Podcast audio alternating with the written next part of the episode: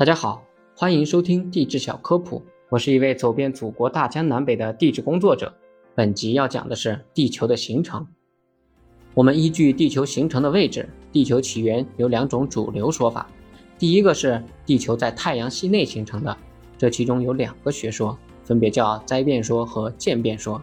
其中在灾变说认为太阳系是由两到三个恒星发生碰撞或近距离吸引而产生的。渐变说则认为，太阳系是由一团旋转的高温气体逐渐冷却凝固而成的。另一种起源说认为，地球是在太阳系之外形成的。地球起源于太阳系之外的宇宙空间，在四十六亿年前，地核捕获了宇宙中各种物质开始。这一时期，由铁镍物质组成的地核俘获了熔融物质和少量塑性物质、固态物质、气体和液体，在地核外形成高温熔融物质巨厚层。地核与高温熔融物质之间又形成了内过渡层，地球外表的温度降低，熔融物质凝固，形成了外壳。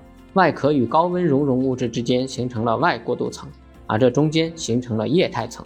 在这一地质时期，地球形成了分层结构，由内向外依次是地核、内过渡层、液态层、外过渡层和外壳。地球形成后，在太阳系内被太阳捕获，成为太阳系的一部分。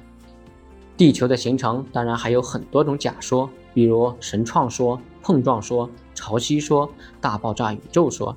地球起源这个问题现在还没有统一的答案，原因是即使某些论据可以支撑一种假说，但它们常不能排除其他的可能性，因此分歧就难以彻底消除。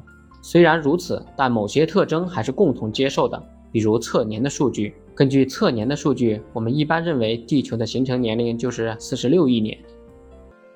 感谢大家收听。如果想了解更多地质知识，请收听我的其他专辑。您的点赞和评论是我创作的最大动力。